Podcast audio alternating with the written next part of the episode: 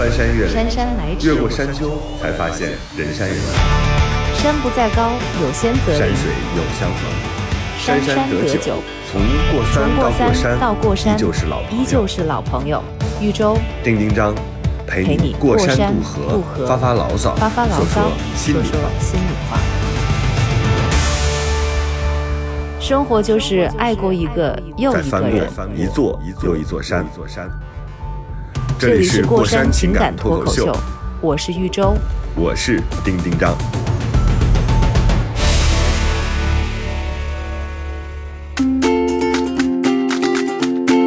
Hello，大家好，这里是过山情感脱口秀，我是丁丁张。大家好，我是豫州。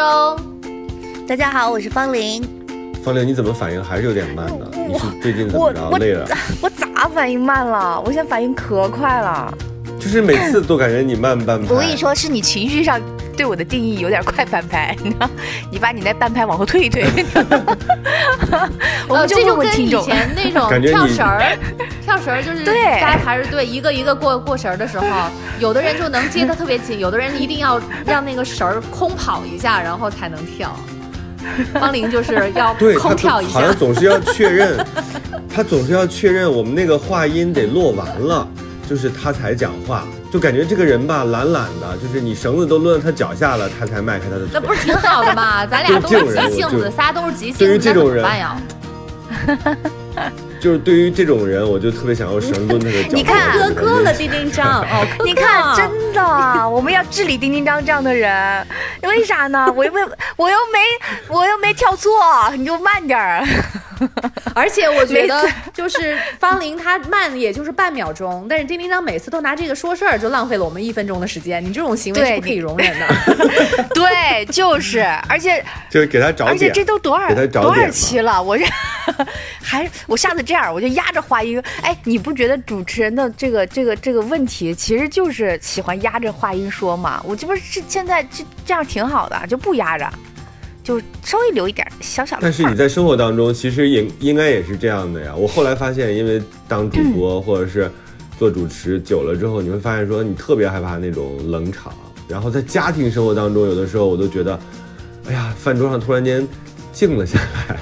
这个时候我就觉得，当我妈的眼神扫向我，我就觉得她要开始说我了，我就立刻转换一个话题，重启一个话题。燃起这个桌子上很热烈的讨论的氛围，然后我就成功的避险了。嗯，你们有没有发现这样吗？我我我是觉，生活中，生活中当一个主持其实真的很累。你千万别，你现在真的太初级阶段了，丁丁张。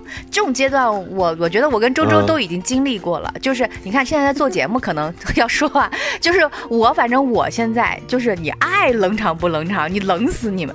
对，就是你你你们了爱对爱说啥说啥，你冷冷场看我看我没用。你给我钱吗？你给我钱，我再救场。嗯我现 我现在 我现在的心态就是说，不要怕尴尬，不要怕冷场，就让他去，因为生活中处处都是这样的。嗯，真的要救的时候再救一下，嗯真的需要了再那个什么。我我觉得以前我就是那种，嗯嗯，不是家里什么在外面也是这样，工作的时候这样，到最后吧，其实没有啥意义，因为很多时候你临时说出来的话，你也未经思考，也并不显得很有水平。然后完了之后，呃，好像也只是起到了一个填补时间的作用。这个时间还不如就这么空着呢，让大家知道冷场的意义是什么，就知道我的重要性是在哪里，不也挺好吗？而且说话嗯是特别耗气的一件事情，哎呦太耗气了。对，所以就一定要嗯有、要有一段时间会禁言，就禁言能够让你就是嗯身体能够恢复一些能量。所以我现在也特别享受不说话的时候。不说话可高兴了，嗯，嗯，咱都别说话了，咱这一期静，对，就是就是想静静。我觉得可能是不是岁数到了？哎呦我的妈呀！但我还挺享受的，我觉得挺好，大家安静挺好。各位亲爱的过山的朋友们，你们会发现说这电台啊，现在越来越我们仨了，就是变成了一个就是非常嗯展现我们三个个性的。就是只有我心里有你们啊，所以如果万一未来有投票啊，你要淘汰一个谁啊，你们要记得老在乎这些有选的没的。我啊。对，最最心疼和最爱你的你们的人是丁丁张本人、啊。行行，大家都爱丁丁张吧，他缺爱，我不需要你们的爱，不是不是听 我的爱也给你。啊！你怎么又说我？你怎么又说我核心的那个 最痛苦的点？我缺爱这你件事你。自己暴露无遗啊！这么在乎别人的别人的看法、关键别人的喜欢，还跟我们俩在抢 争宠，关关键有个问题是，听众可以淘汰我们吗？这这也是他们的权利呀。？谁给他们的权利？我就觉得，我就觉得现在这个整个电台的这个竞争环境不太好，所以我决定在除了我之外，另外两个女主播我们要临时调整主咖副咖的，大家可以调一调。轮岗无所？谓，不在乎，已经到了那种没关系的地步了。你拿我不能拿我怎么样？周周，我告诉你啊，没没事的太，神神经了，没事的，他没有人，他只有我们俩，淘汰不出去，被我们吃准了，怎么办呀？就这样吧。我我要感谢我们的我们的编辑梁子姐啊，梁子姐实在不行就咱们俩录，我觉得这样的话呢，你剪的时候也更容易剪，因为你都知道录的内容。和这两个疯女人在一起，我真的是耗尽了心力。因为我刚才为什么会讲那个人生就是主持其实很累这件事儿，我其实特别想串今天的主题。我以为他们两个都是非常聪慧的女主持，结果没有想到两个人就顺着这个话题往下聊，就一直聊聊主持这件事儿，聊主持本身。我其实是想讲的，因为方哦玲她刚带着父母从这个假期回来嘛，她说每次休假完了之后，她都觉得很累。我自己之前也说，我说那还有比休假的人更需要休假的吗？就尤其你带着父母休假，所以我刚才那个点呢，其实特别想让方玲自然而然地讲到说，哎呀，我当主持这个事儿确实是我在假期当中当了一下父母的这个旅行的主持，我发现我非常累。结果你没发现吗？这两个女主持就顺顺坡下驴的聊了一下主持和主持人的自我修养。以及冷场和冷场的价值，哎呀，我真的疯了。不，那怎么办？现在我们要这么明确的跟观众讲，对呀我们这一期想聊的是方玲和自己的父母这个烦恼的假期。是这样的，因为这个主题呢，的确是我提出来的。我这这不是咱们这个十一第，我跟大家说一声啊，不是我们嗯十一不想录，是丁章说我们十一不录，嗯就搁这凉着，就是所以过三到十一之后，嗯然后才有这次的这个这个碰面。但是因为我十一完了之后，我最大的感受就是想讲一讲这个话题，所以我就说，哎，咱聊聊这个吧，就是旅行这件事情，因为它是跟人有关的。所以跟谁旅行，怎么去玩儿，它的意义是什么？我觉得我们可以讨论一下。就十一假期刚过，我真的是经历了，就十一两个非常重要的地方，都上热搜的地方的这个这个旅行的环境，也可以跟大家讨论一下。一个呢，嗯。我去了三亚，一个、嗯。三亚啊，三亚啊，中国的旅游胜地啊啊，免税天堂，免税那欢迎来到东北的三亚。免税天堂。另外我处处都有那个烧烧烤，还有那个什么来着？烧烤，对，哎，三亚真挺。阳光海滩，东北人。我跟你说，你小心别人说你地图炮。我跟你说，然后还有一个，我我去了，我没去过三亚，你没去过三三亚一直好像心存向往，但一直我没去过。我去过三亚的那个亚龙湾吧，啊，不是亚龙湾，那个另外一个湾，哪个湾？就是三亚本本亚我没去过，就三亚嗯本身我没去对过，但是三亚周边我好像去过，海南我去过，海口我去过。哦，我我去了，嗯我这次呃大概呃八九，总共我是十天的假期吧，就前后在这加两天。我是去了三亚，还有一个去了上了热搜的黄山，就是在网上那个有人喊说：“我后悔啦我想回家，！”对对对对对，我后悔了，去我不想爬山了，我想回家。对去了黄山石头，，你看到这个？我没有看。到这个视频，但是你，我觉得你很好的还原了这个视频。对对对对对，还有一个视频就是十一假期期间特别火的，就是。呃，那个有那个山涧当中的那种漂流，你知道吗？哦就是我看到那个溪水，然后顺着，对吧？你也看到了，就所有的人都皮划艇都堵在那儿，堵了皮划艇，然后所有人都在那儿，觉得肯定也喊出那句“我想回家”，因为因为我觉得那个皮皮划艇的最惨的其实不是他们，最惨的是那个租皮划艇的人，就是他没有想到这个会堵车呀，没法翻桌，所有人都在皮划艇上。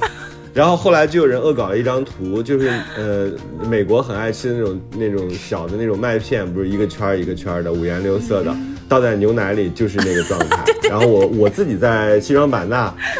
这两个视频就在我们那儿，我我们那个小小的那个团里就特别盛行，大家都很开心，因为我们好像没堵车，也没有也没有人满为患。太好笑了，这个比发亭儿，我现在想想看，我觉得都太逗了。我觉得他们好好，对，顺流而下，停滞不动。没想到在这儿都能堵车，逃不过北上广，真的。对，我去了这俩地方，我跟大家先说一下，就这两次。我因为我每年都会带父母出去玩儿，呃，一次到两次，真好。对，一次呢是就是是一个大团儿，因为我们有四个人，然后呢，我们所爸爸妈妈加在一起，就至少是十二人的团，或者是十十四人或者十六人的团。就每年就已经第四年了，今年呢是这个这个去了三亚，然后呃还有海口，然后还有一次旅行呢，就是我会带我的爸妈单独出去一次。就是这是我自己设计的，嗯，所以今年呢就赶上了两次放到一块儿了，就连着玩了一下。然后首先呢，第一回来的第一感觉就肯定是累呀，疲惫。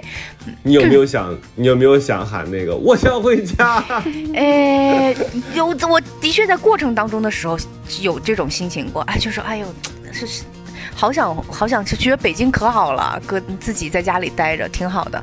但是呢，就是回来之后，真正整理一下的时候，你还是觉得意义挺大的。我今天想说这个，对我今天想说这个话题的这个，嗯。这个这个这个原因是因为我觉得旅行现在越来越多的成为很多人生活的方式了，它已经不再是我们的目标了，成为好多人的生活方式。你看这假期那么多人出行，我觉得大家对于旅行，中国人对于旅行这件事情越来越有自己的想法。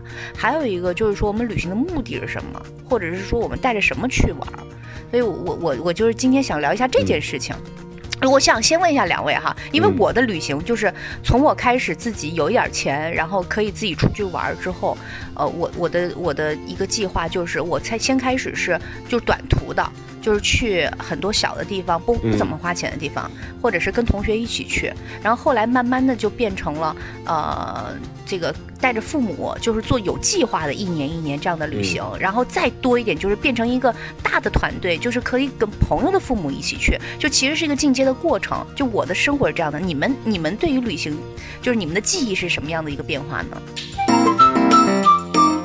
生活就是爱过一个又一个人，再翻过一座又一座山。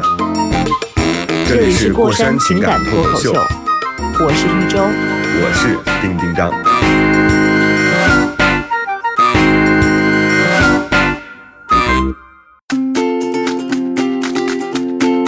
我我好像是一开始是和好朋友一起，最早上学的时候有点也是就是。上学的时候没有，上学的时候就是春游和秋游，就那种市区里边玩一玩。真正的旅行其实就是上班之后和同事，原来是同事，后来成为好朋友的这样的朋友一起出去玩。它也特别像那个小孩在慢慢的探知这个世界，从爬到走的一个过程，也是从远从近到远的。比如说出境游的话，可能是从香呃算出境游的，从从香港开始，然后到什么泰国。就它慢慢的越来越远，然后到东京、日本，然后什么京都，然后完了之后又到美国，就大洋彼岸，就是它到了另外的一个时时区，然后到了另外一个季节，就是澳大利亚什么，就是你你全是越来越远，越来越。去年到最后最远到冰岛嘛，就是嗯，发呃也是跟好朋友一起的，嗯，就它整个是一个对世界这个从近到远的这样一个探知。然后我后来旅行的那个状态，就好像也没有那么为经济就钱发愁了，就觉得哎呀，我要去一些我从来没有去过的地方，因为我觉得那个才是旅旅行的意义。就是你如果老去一些名胜古迹大家都去的地方，我觉得那个东西可以随时再去嘛。但是，一些生僻的或者是你要鼓足勇气才能去的地方，我觉得可能是目前这个阶段我很想探寻的，因为这个阶段正好你。呃，还没有没有这个身体上还没有什么任何的问题啊，就是你可以更远，就走得更远的地方。嗯，现在好像一到疫情又觉得没有什么地方可以去，但是在国内你会发现说，哦，原来西双版纳三这些地方那么好，就有那么好的植物，有那么好的阳光空气。对我想探寻一下国内那些，就是之前被我们忽略掉的地方。嗯，这大概是我的。那周周呢？嗯，我觉得旅行好重要，旅行就是改变了我的后半生。因为就以前上学的时候还还比较早期嘛，挺土的那个时候，其实也没有想到说要去多远的地方去玩，也跟丁丁这样一样，就是春游啊、秋游啊，就是在近郊。然后我后来其实我最开始旅行比较频繁，是因为我工作的原因，因为有很多媒体团，他会请你去不同的国家，所以我也是就是。通过这样的机会，就打开了我看世界的这样的一个窗口。我为什么觉得旅行很重要？就是。嗯，我倒不是说一定要去到什么一个大城市去看那些景点，我更多的，我到后来，尤其是后面，当自己就是旅行的状态更舒服，然后更知道旅行的意义的时候，我是觉得它让我看到了不同的人的生活方式，以及他们对生活的一种态度。所以最最开始可能还只是停留于那种。冒险啊，比如说在南非蹦极呀，然后又去澳大利亚坐热气球啊，然后还跳伞啊，然后后来呃，就最开始是媒体团，然后后来我有我自己的两个，就是一起旅行的一个玩两个玩伴儿，呃，Apple 和小胡，然后我们就是呃。后来就是我们也是比较有规律的，每年五一和十一我们都会计划一次旅行出去，然后像什么去菲律宾，我们去考那个潜水照啊、驾照呃潜水执照啊什么的，类似像这种，就是就是我觉得跟小伙伴儿，那那是我人生当中第一次体会，就是小伙伴儿。之间的这种友情之间带来的那种快乐和乐趣，尤其我们对旅行的那个理念，我们的习惯又很搭，所以三个人的想法又很一致，就能够玩到一块儿去的那种感觉就特别的重要。所以我觉得那个时候他就是给我旅行，也给我一个是呃给我带来乐趣，另外他给我带来了友情，所以这个对于我来说很重要。但后来的话呢？就是我也开始带父母出去，有的时候近一点的呀，然后远一点的呀，我就会觉得就是。嗯，从我自己的私心上来看，我我是会认为，我作为女儿，然后带了父母出去旅行，然后让他们换了一种生活环境，然后让他们就是体会到了旅行的这个乐趣，我是有一点点成就感的。我会觉得啊，我为了父母做的事情，然后我会很满足。然后呢，确实在，嗯。我觉得跟父母之间的关系也通过旅行其实是有一定的改善的。呃，我不知道方玲你会不会碰到这样的问题？其实，在最开始的时候，跟父母出去旅行有观念上的很大的不一样，因为父母老在乎钱不钱、钱不钱的，就是那种我们就觉得要玩嘛，既然都出来了，对不对？就得要吃，就得要玩，就得要看。但他们从可能还。就是出门之前都在想，哎呀，这次会不会花太多的钱啊？就是什么什么的，就会就是他们会不自觉的就把钱放在嘴边，所以就会有的时候会有点扫兴，就是会有这这这些方面的一些观念的冲突，我就会觉得，嗯，最开始会有一点就是会矛盾居多，但是后来就是我就干脆就带他们去一个地方，就是在海边待着。就这样，我们那一次在泰国就是住了住了有二十多天，就在那一个宾馆一个海一个那个岸边待着，就这样天天就是。那个去晒太阳，然后在酒店里吃早饭，然后回晚上在家里面做自己在那个酒店，因为是公寓式的嘛，又自己做饭，就是那种就也不想别的。然后我爸爸每天早晨都会就是在海边去散步，走一个小时来回这样的在海滩上面。他本来去的时候去之前就那个脚还有一点点那个水肿呢，结果他就走了二十多天，那个水肿就都退了。所以就是。就我就我就觉得，哎呀，这个其实旅行对于任何人来讲，不管是那个年轻人还是老人，其实他都是，如果你去对了地方啊，跟对的人在一起，然后选择了合适的这种旅行的形式的话，是有非常。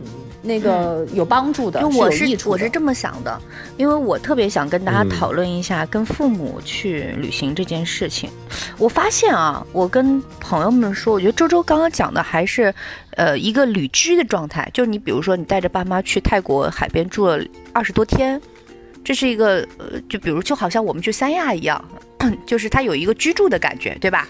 就是我找一个好的地方，对对对，也大家也不累，然后呢，在这里像临时的就生活了一段时间，然后呢，因为我的区别是在于我带着父母还是尽量的看世界，所以，呃，还有还有点儿不太一样。我觉得旅居呢，嗯像嗯这像嗯，我们有很多的就是北方的老人会到南方，就甚至住好几个月，这都没关系。但是旅行，我觉得就是问题会比较频密的，就是在那几天当中产嗯生。我一直在想，我我好好像跟很多人说说，哎，我每年带父母出去，嗯呃，一两趟或者是两趟这样子，大家都表示了一种呀。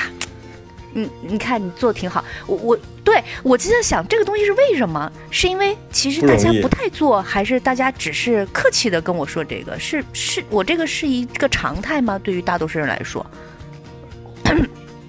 嗯因为老人出远门其实嗯是有一定的风险的，就是他们的身体、嗯身体状况呀，然后就就是会嗯比较、确实风险会大一些，所以才会说，尤其尤其如果你一个就是年轻人在少数，老人人数占多的话，就多多少少会要比自己出去要紧张一些，因为可能会有一些突发状况，然后一旦有状况，就是会很严重的事情。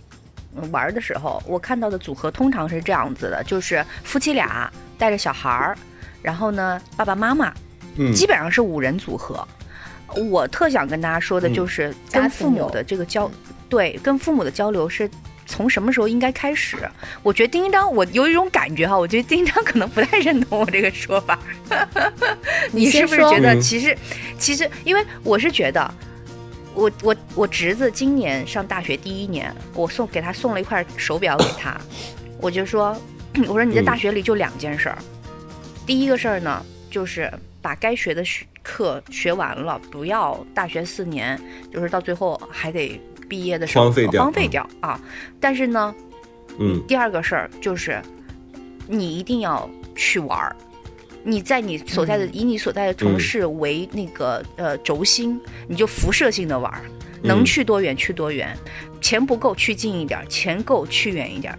只要有假期，一定出去玩儿。因为我觉得所有的大学不一弟弟就看着这个手表说：“我看看这表能卖多少钱，支撑我玩多少次。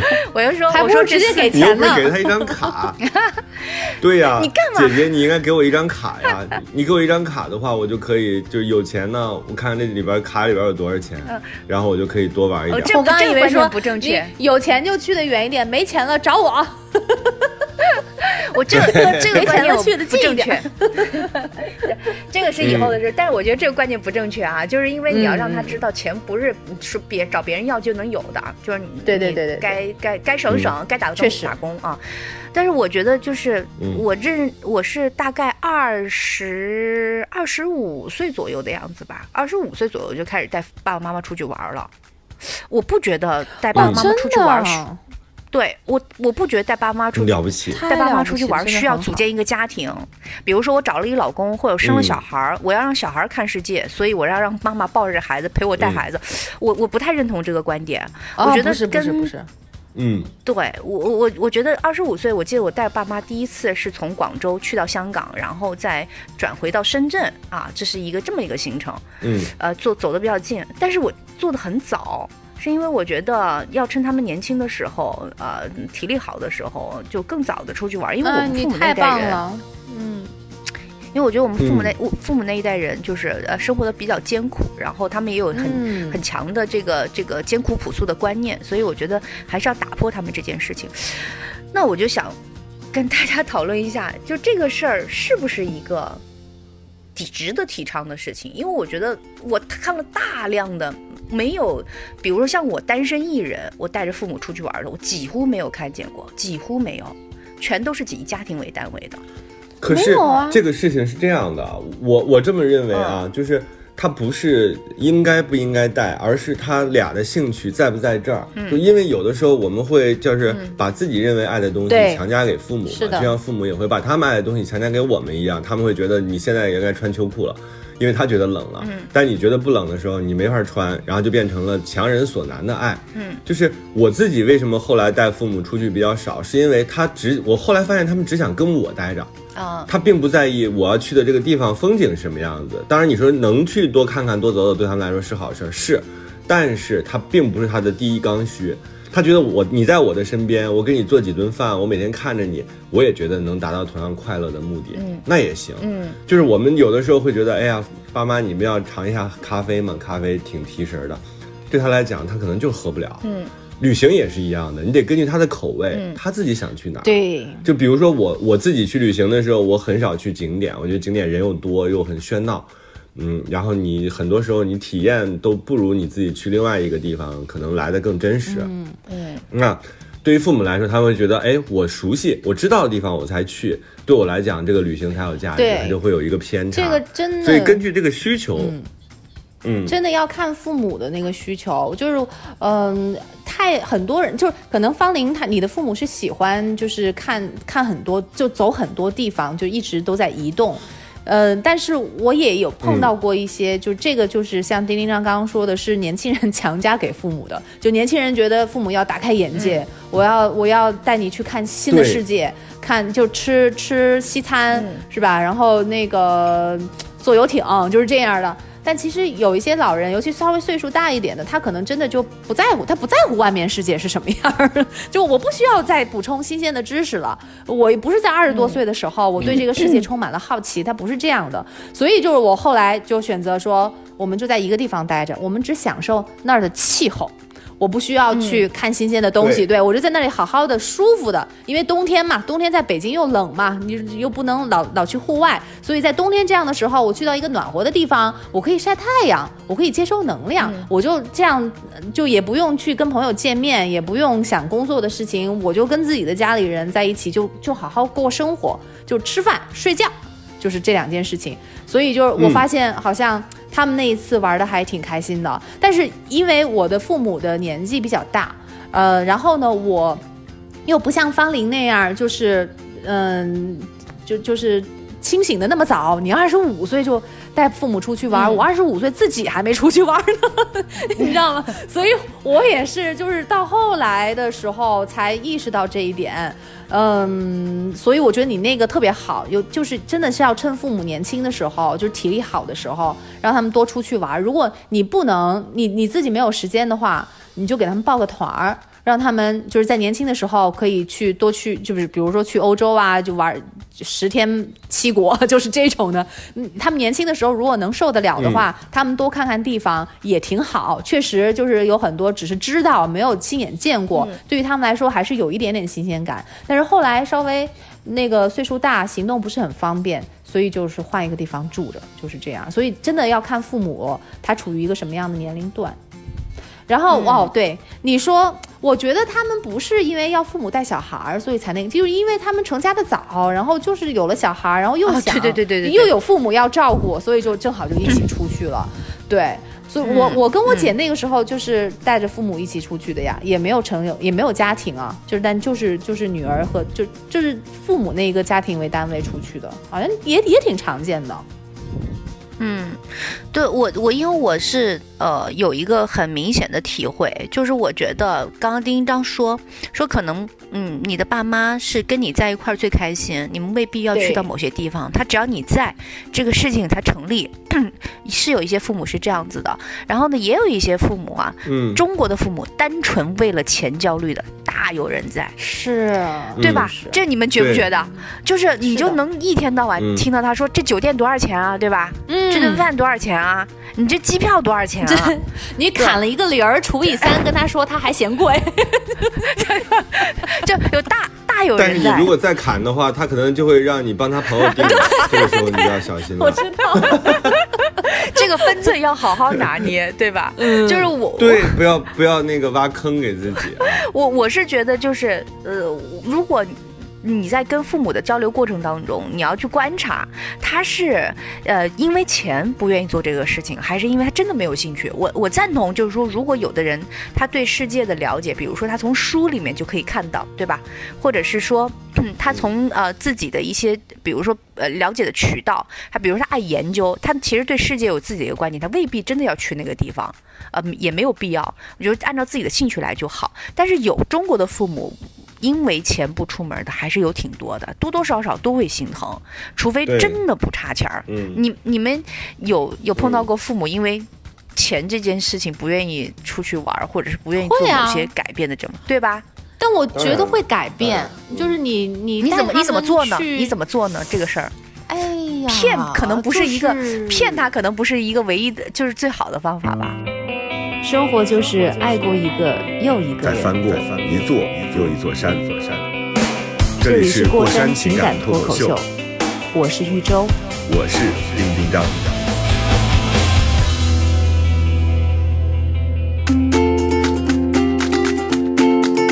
我那天回回国庆国庆节回去，我妈说她自己缺一个粉饼，我就带她去那个，呃，一个化妆品店，阿姨还化妆然后那啊个是个集合的。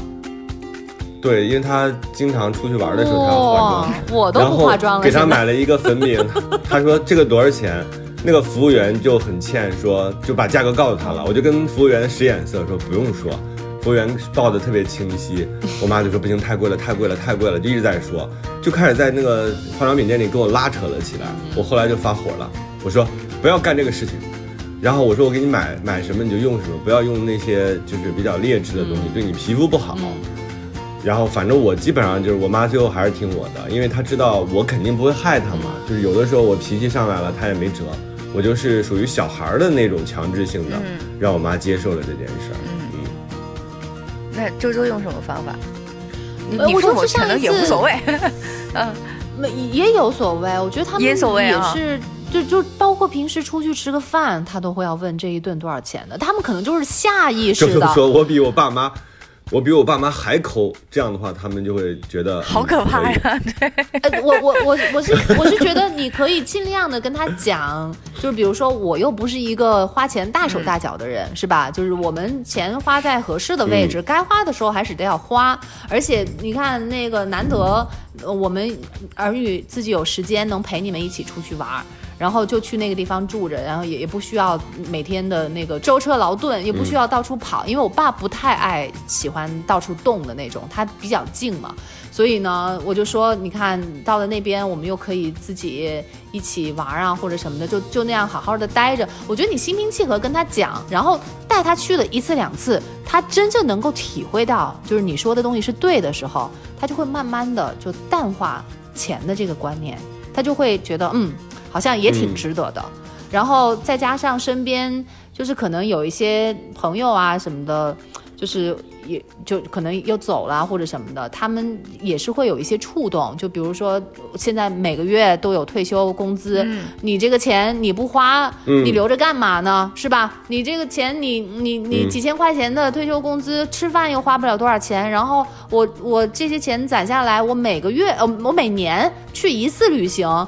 然后换回来一个很好的一个回忆，一个经历，嗯很划算。他慢慢的就改变了，就你让他觉得这个钱花的值，然后不是浪费就行。嗯。嗯，对，我觉得除了花钱这件事情之外，就这是一个比较大的主题哈。因为我计算过，比如说我一年带父母出去两趟，然后呃轻轻松松，反正肯定几万块钱肯定是出去了。然后，但是这个具体的数目呢是不能告诉爸爸妈妈的，因为他们多多少少会觉得啊，那我们不如在家里面待着，或者是怎怎么样，呃，所以我觉得如果带父母，我是我有一个总结哈，就是我带父母出去玩的时候，我自己其实不玩的。因为我觉得我就一年就有这么十天呢，或者是呃这一段时间是贡献给他们的，就是我要让他们在这个过程当中，呃得到一些东西，比如说他们回去之后会回想啊，我们曾经去过什么地方，呃过得很开心，看到过什么风景，觉得很美，吃到过什么好吃的，我我觉得其实。为什么会痛苦？我我我这个十天回来之后，我还是觉得自己有一点在玩了。我我真不觉得这十天时候是我自己的旅行时间，这个东西就是给他们的，就是我为他们嗯奉献出来的一些东西。所以我这一次呢，对我，我嗯觉得这个我要向你学习一下。有的时候我们想兼顾嘛，就觉得哎，我也是第一次来这个地方，我能不能让我的喜好跟他们做一些融合？但是很多时候其实无法做到兼顾的，那还不如就是踏踏实实当好一个服务员服务员，对，当好一个服务员，把这件事情料理的清清楚楚，就像做一个制片一样，你把所有现场都搞清楚，道具弄明白。我觉得这也是一个功劳，这也挺好的所以我要学习一下。我想今年春节的时候，我跟他们玩一次，嗯带他们去就是很很夏天的地方。很好。呃，西双版纳，我这次去，其实我在踩点儿，我就说，哎，对这个地方适合不适合？我我我我觉得就是带他们去那儿也行。我在电视上看到，我觉得好像很好的一个地方，西双版纳，以前都没有去过。你要不然今年跟他们家一块儿去，省点事儿合适吧？他第一次家庭游，我过去凑什么热闹呀？因为我带他们去玩过，去那个游游轮玩过，哎我以为会很省心，结果其实也没有太省心。呃这游轮就是游轮给封闭在里边了。封闭在里边，以及他会觉得天哪，这个我在船上我太不安全了，我没有想到他那么害怕。是吗？嗯就是他其实前几天都在一个害怕的状态下，他觉得一个大海，就是茫无边际的大海当中飘着的一个木板上，我们在这玩呢，就是他自己内心有这种恐惧感。哦，其实那个那次旅行，我以为圈在船上会更更好，结果没想到其实比那个船下更可怕。他到下船了之后，他脚踏实地了，他觉得，哎呀，终于回到岸上了。嗯，在上船的时候他有点恐惧，我觉得有点有点啊。哦，那你就知道了嘛，你慢慢知道什么样的适合他们，他们不喜欢哪一种，嗯。所以其实也是增进了解，包括我们带父母出去玩，我觉得也给父母一个机会，因为在他们心目中好像我们还都是小孩子嘛。但我们出去，我们去打点嗯。那个行程，然后照顾他们的起居，好像他们也能通有，就是通过这个机会来知道哦，原来自己的女儿啊、小孩啊，就长大成人了，就是就是成年人，然后就是还还有一定的能力，就是那种，我觉得是互相的一种了解。嗯带爸爸妈妈出去玩儿，一定要带一个带他们去一个你去过的地方。我特别赞成丁一章用“踩点”这两个字儿。哎，我呢，因为嗯 我呢是因为比较在乎这件事情，所以我很长时间以来基本上都是我自己先去一遍，觉得这事儿行，这地儿嗯行，然后我再带他们去。当然，可能不是每个人都像我这样哈，因为比如说条时间条件啊，或者其他条件不不不允许。但是你带爸爸妈妈去你熟悉的地儿、去过的地儿，是是更靠谱一点的。对，因为我就碰到过，就是那种，比如说这个地方你也不熟悉，然后你还带着父母，你就会手忙脚乱，因为他会一直问你说，接下来我们要干嘛呀？然后接下来我们吃什么？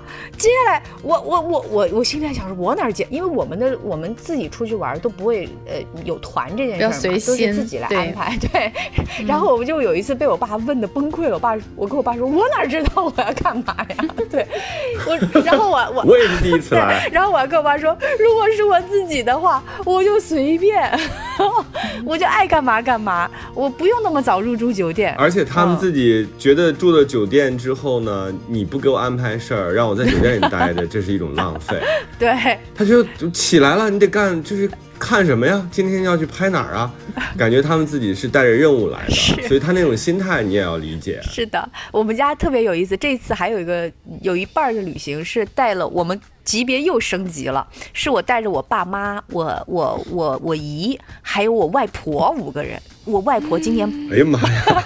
这个我记我就吐我就开玩笑，然后那个景区的工作人员看到我说说你们，他说你们五个人有三个是半票，有一个免票，就你一个全票。我说哇塞，我这带了一个，这是一个什么团？我就开玩笑我说咱们这团可省钱了，你知道吗？占到哪儿便宜景团区都都得占便宜，你知道吗？然后呢，我当我讲到这个级别的这个。对这个年龄层的时候，就是每天怎么呢？两呃，这个我外婆起来之后，六点钟起来就站在阳台上，然后渐渐的，我爸就起来了，站在阳台上，就是一群人站在阳台上眺望天空的时候，我妈就回来敲我说：“你什么时候起床？我们什么时候吃早饭去？”你这 就就变成了一个。其实你，我为什么说你要带父母出去玩，甚至带再早再长一辈的，比如说外公外婆、爷爷奶奶出去玩，你要做好服务员的准备呢？就是说这趟旅程你得起早贪黑，然后鞠躬尽瘁嗯，啊，对，带队导游，就你别想，你别想着自己玩儿，你也你也嗯，跟别人没有自己玩儿这件事儿就根本排除了。你一定要还是要按照一个呃他们习惯的方式来安排一下，因为好多年轻人，比如说我，嗯我就认识一朋友，就回来就吐槽说，哎呦，跟爸妈太难搞了。我原来也吐槽过，他们说怎么就不能在那躺着呢，对吧？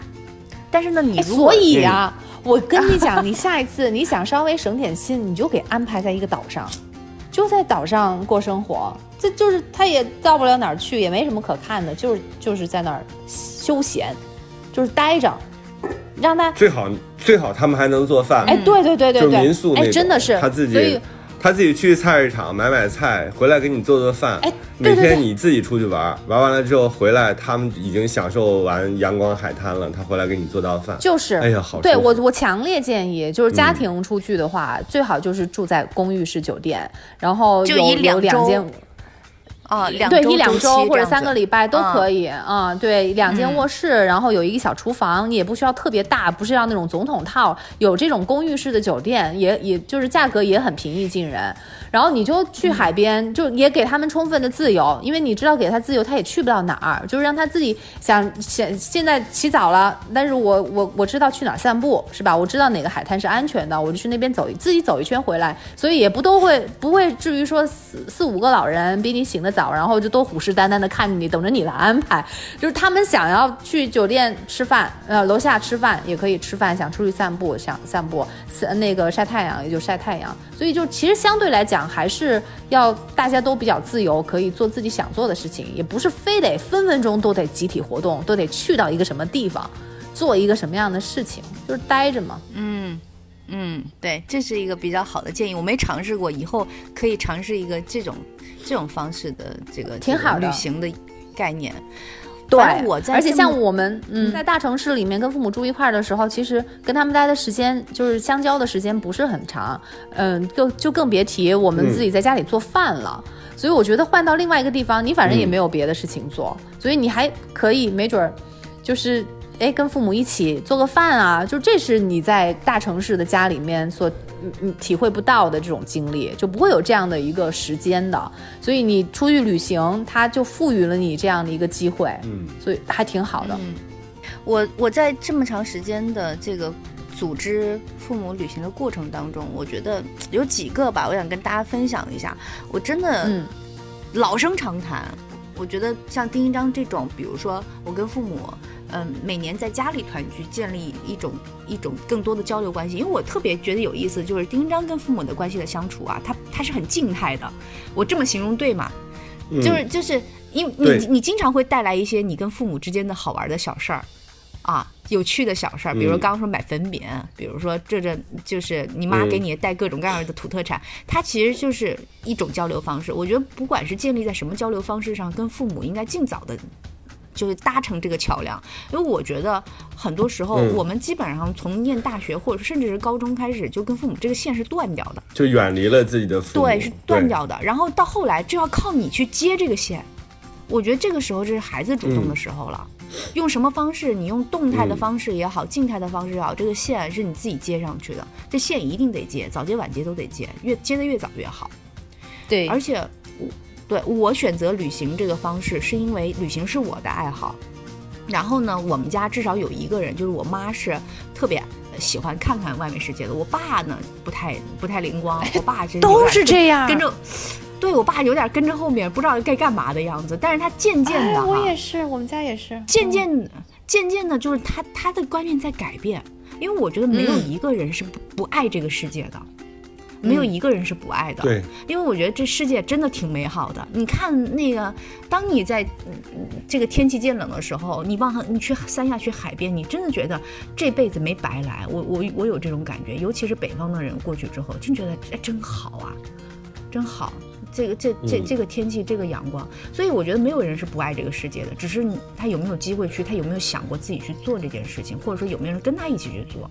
我觉得作为小孩儿吧，嗯还是得呃体察到他们这件事情。主动，鼓动，就是你去，你你让父母，如果父母很喜欢静也没关系，你让他出去一两次。如果他真的觉得，哎，算了算了，不要去，他觉得没兴趣，再回来也没关系。就是，对我觉得孝顺的方尝试式，一下。呃，我觉得孝顺这词儿不太对。对，不断的调整对，，交流的方式有嗯很多种，就是你找一个呃适合他们的方式。而且我觉得就是好像人生划分板块一样，你要有一部分时间是专门贡献给他们的。就不一定是每天。这个，我觉得我做的不好。嗯，嗯，我觉得我做的不够好。嗯对你，你你这这个是是可能，呃我就就咱们聊天儿嘛，就每个人都会想一想自己身上问题。我觉得有一段时间是专供给他们这件事情还挺重要的。我呢，基本上是十天，我也啥也不干，我我也干不了别的事儿，因为都够头疼了，就很多事情需要安排。然后呢，但是我觉得回来之后，我虽然累，但是我觉得也会吐槽，但是我觉得挺充实，因为我知道这十天是我他们过得怎么样，他们会给他们在这个记忆里面留下一点。我特别感动的就是我外婆嘛，我外婆今年八十三岁，我外婆是一个那种嗯一辈子没有离开过那个。她唯一一次离开是跟着我外公来北京。我外公是一个非常活泼的人，他在爬上长城的那一年是，呃，将近九十岁了。他二零一二年来的、啊嗯，对他一个人，我们都嗯上不去了。我靠，真的真累呀、在底下，他自己爬上去了。我当时就说他得，嗯对他得多高兴啊！那种高兴深深的感染了我，让我坚信了一点，就是没有人不嗯爱这个世界，他一定有爱的嗯事物，只是只是他没来没找到正确打开方式。嗯，对我外公，对。在在行将九十岁的时候，然后来来了北京，我还我还有时间陪他，那时候巨忙无比，就陪他去了一次长城。哦。对我亲眼看到他那么高兴，亲眼看到，所以我觉得这些都值得，哎因为他在老家待着的时候，你也并不知道他对你也并不知道他登上长城那么高兴，所以那种高兴深深的感染了我。所以我外婆就她就随随口提到了一句黄山还挺漂亮的，我这是紧赶慢赶，我就我几乎是拿着小鞭子，我说趁我在家哈，我开车带你们去，因为黄山要自驾真好。嘛，就是对，然后呢硬逼着他们改这个坐上车，就是就临时打的包裹上了车，然后我开着车开了仨小时去了黄山，然后反正就那两天开车开了蛮久时间的，但是我外婆登上黄山的那个高兴，跟我外公登上长城的高兴是一样的。我觉得，嗯，嗯，人生就是有这么几个时刻就就够了，所以我觉得就是，反方林正我想真是一好姑。娘，好羡慕你，这这种你好幸运。嗯 这个不是我好不好，我我觉得这是对我来说是很快乐的事情。我觉得对我这是对我的满足，不是对他们的满足，因为我觉得他们这种高兴是我觉得我做了这件事情很值得，特别划算。我要不然我这我而且我觉得你你很闪亮的一点就是你愿意去去为这件事情做努力。很多年轻人就是偷懒，因为跟父母的关系你是需要去培养去建立的。那他们就觉得，哎呀，一开始碰壁了，然后就选择逃避，然后就只顾自己玩的开心，就也不去想跟父母怎么样去改变一下他们的生活。还有一个就是我我特别羡慕你的地方，就是你有机会带自己的就是外公外婆。这个级别的老人出去玩，像我没有机会，我都我奶奶过世的比较早，就是嗯在我懂事之前，就我二十多岁，虽然是二十多岁，但是我那个时候自己完全没有打开嘛，还一点都不懂事儿，所以我都我也没有机会带他，连北京都没有来，就是他那个时候身体也不是很好，岁数也大了，他也是就是可能也就最远的地方就是从农村到了长沙，然后火车可能也没有坐过，所以我觉得其实是特别大的一个遗憾。然后父母的话，嗯我也是觉得，我如果真的能早一点，就是再早几年，然后呢，在后面几年等意识到的时候再频繁一点，让他们给他们机会出去，我觉得我现在心里都会好受一点。那我听了你刚刚说的，我就觉得你是一个特别特别好的姑娘，就是真是做的太好了。不，这不，我我我我觉得这个东西，我也是时常在想，哎，我是不是应该懂事的早一点？但是我觉得，就是你有的时候人要拿捏一个度嘛。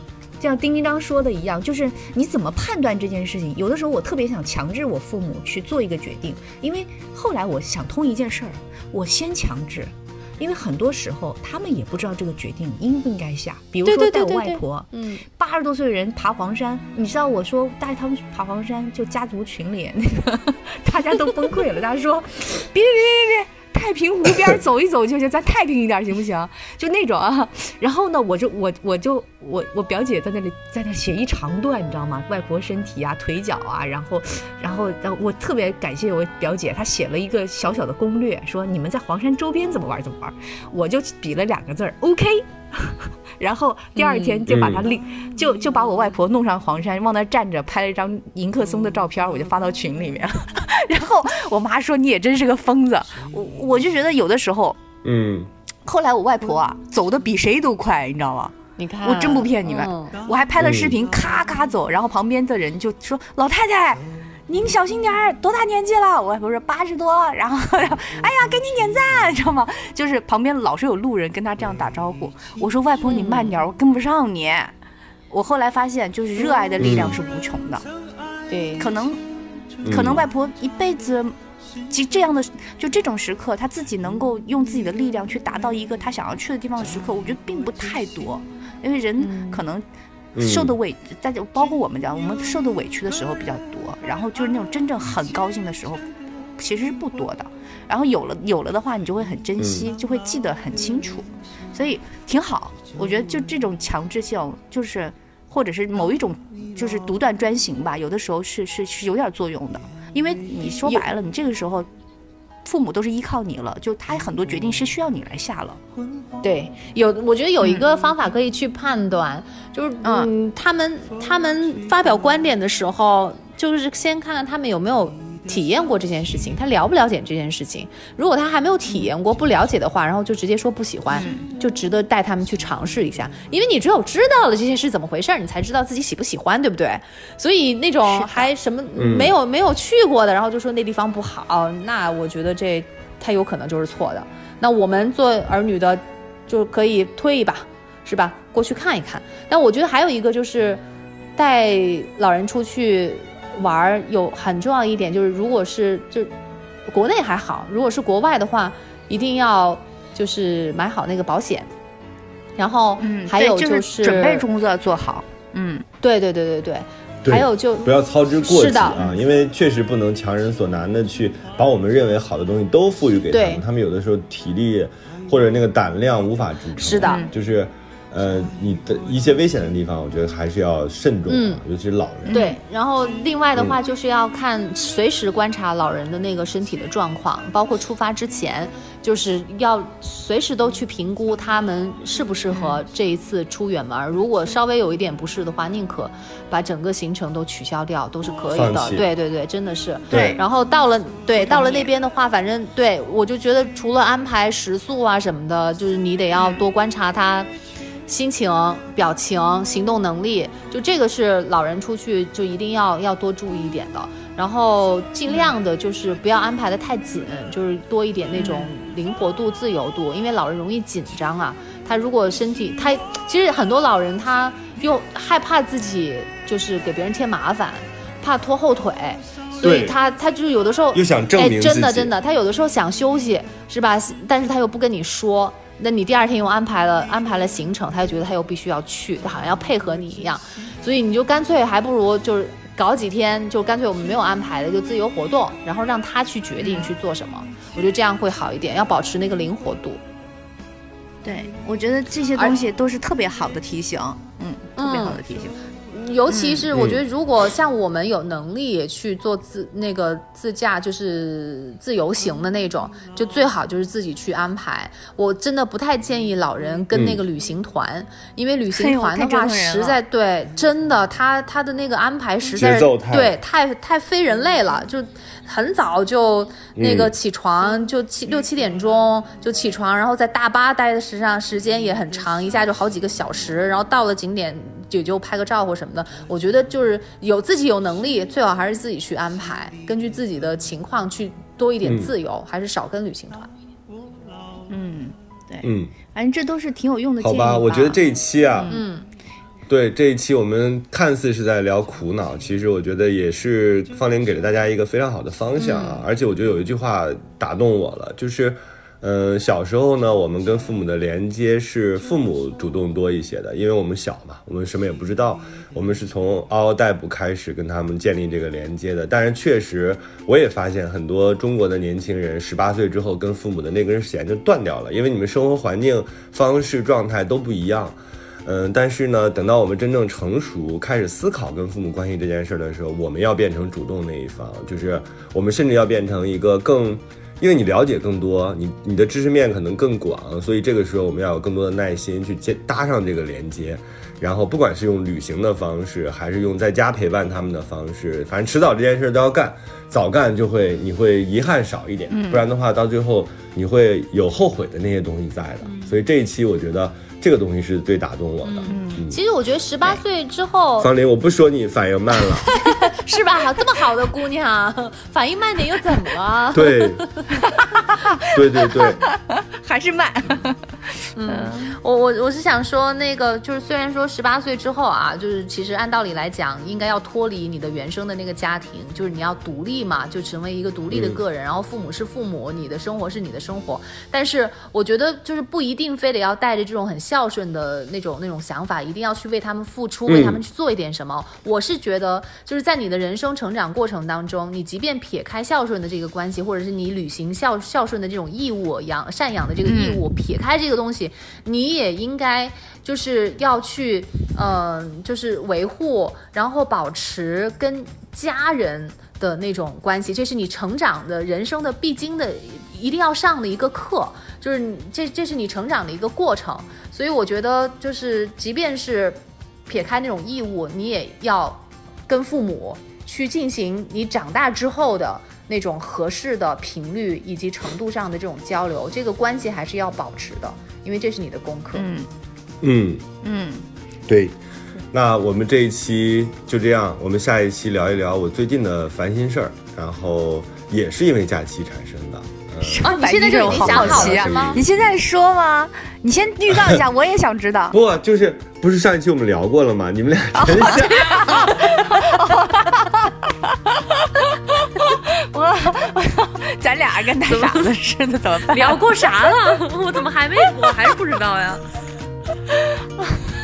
就是我们是刚才聊的那一期，我想放到下一期去播。哦。怎么办？对。我们下一期聊一聊我的烦心事儿，在这两个就是女人的情况之下，我觉得烦心事儿不应该得到缓解，也不会得到缓解。我们下一期见，这里是过山情感脱口秀，我是丁丁我是玉州，我觉得你应该被我们治好了，没烦恼了。我是方玲，期待一下下期吧，拜拜，快走吧，拜拜，拜拜。拜拜。太可怕了，太可怕了！生活就是爱过一个又一个再翻过一座又一座山，座山。这里是过山情感脱口秀，我是玉州，我是丁丁张。